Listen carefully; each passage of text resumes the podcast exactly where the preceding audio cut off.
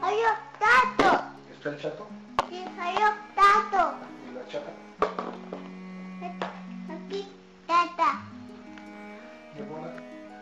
Aquí, aquí. Hola. ¿Y el gordo? Hola. ¿Y el pata? Pata. ¿Dónde está el pata? Pata. Yo.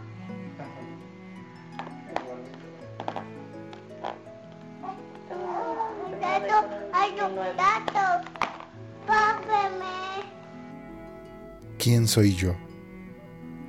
Si tuviera que presentarme en tercera persona, diría lo siguiente. Iván de Anse es antropólogo e historiador de carrera y corazón. Nació para el registro de la memoria y se ha dedicado a la preservación de historias e imágenes sobre minorías y pueblos originarios en Latinoamérica desde 1994, desarrollando proyectos fotográficos, sonoros y audiovisuales enfocados a la preservación del patrimonio cultural latinoamericano a partir de los registros de la historia oral, la etnografía sonora y la fotografía química, basados en las recomendaciones de la UNESCO para el derecho a la memoria y la preservación del patrimonio cultural inmaterial. Universidad Educación en Tucutalar. La vereda de Tacuache. Si bien mis primeros recuerdos o mis recuerdos más viejos no tienen nada que ver con la grabación sonora, sí tengo muchos recuerdos de los cinco años en donde teníamos una pequeña grabadora de cassettes, mi hermano y yo. Él me llevaba cinco años y lo que él grababa en sexto de primaria o en quinto de primaria eran eh, trabajos escolares, alguna exposición sobre química, alguna poesía que tenía que declamar y grabar y escuchar, algunos ensayos de algunas exposiciones. Pero yo, en tercero de preescolar y primero de primaria, entre los 5 y los 6 años, grababa innumerables cosas que no tenían sentido o que no tenían nada que ver con la escuela o con alguna cosa que sirviera para el futuro. Recuerdo grabar chistes, recuerdo grabar un manual de cómo ponerse correctamente un anillo, recuerdo documentar cómo es que guardaba debajo del lavabo en casa de mi madre unas pequeñas botellas con mezclas de pasta de dientes, jabón, shampoo, vinagre o cualquier cosa que yo me encontrara, esperando que en unos años esas mezclas resultaran en una cura milagrosa o algún medicamento que curara enfermedades que en ese entonces se escuchaban incurables o lejanas de ser atendidas por la ciencia moderna. Recuerdo también hacer otro tipo de manuales acerca de cómo abrir una puerta, o cómo mirar el cielo, o cómo ponerse correctamente unos lentes para el sol encontré muchos otros respaldos de mis primeras experiencias familiares con grabaciones sonoras, de los primeros años de mis hijos o de cómo mi esposa y ellos mismos me ayudaron a construir el primer programa que hice sobre recuperación de la memoria que se llamaba Las Veredas del Tlacuache, un programa que hicimos tanto en la Universidad Intercultural del Estado de Puebla como en la Universidad Veracruzana Intercultural, ambos en la región indígena del Totonacapan. Y esas son algunas de las cosas que le dan mucho sentido a la recuperación de la memoria a partir de la imagen sonora o la historia oral, que son las cosas que más me apasionan.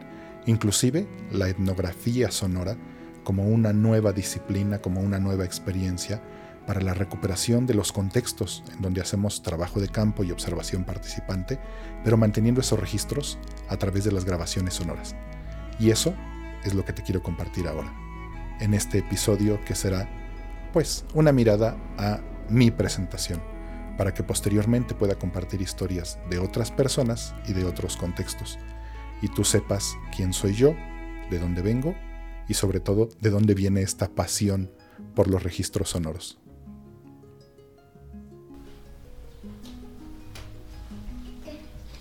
Quiero hacer otra prueba, pero ahora tengo otra grabadora. Y me interesa mucho tu voz, nada más no te recargues. Y di otra vez. Bueno, ahorita que pase la chata. Grabar de nuevo al chatito. Entonces, Nuevo paquete. está bien. Este, ¿quieres que me... La vereda de Tacuache. Eh, no, no, nada más métete con el Lalo a la tele y ya. Ven chatito aquí, párate. Párate bien. Ahí estás bien. Ahorita que se vayan ellos para que esté todo calladito, ¿sí? ¿Cómo vas a decir? La vereda de Tacuache. Ajá.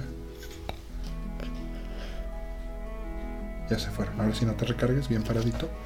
Y tienes que decir las veredas del Tlacuache. La vereda de Tacuache. Ajá, aquí paradito, no te acerques tanto. Ahí dilo, ahí. La vereda del Tacuache. Eso, ahora dilo contento. Las veredas del Tlacuache. La vereda del Tacuache. Eso, muy bien. Ahora puedes decir Universidad Universidad Veracruzana Veracruzana Intercultural.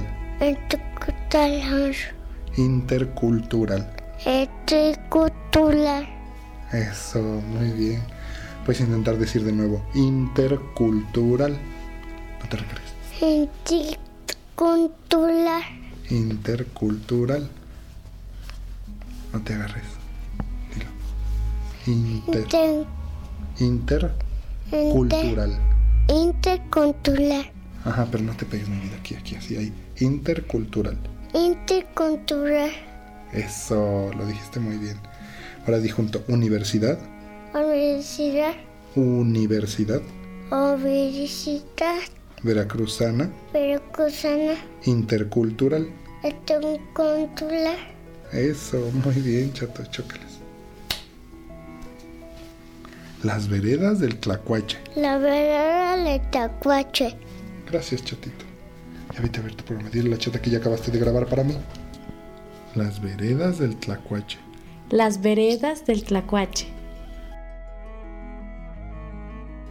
Hola, chato. Ya han pasado casi 10 años, así que ayúdame de nuevo. Di las veredas del Tlacuache. Las veredas del Tlacuache. Universidad Veracruzana Intercultural. Universidad Veracruzana Inter- Intercultural. No importa que hayan pasado 10 años, ya hace mucho que no trabajamos ahí, pero es para mantener el recuerdo vivo de nuestras primeras grabaciones. ¿Algo quieres compartir? ¿Te acuerdas ¿De qué? de De... estas grabaciones que te platico?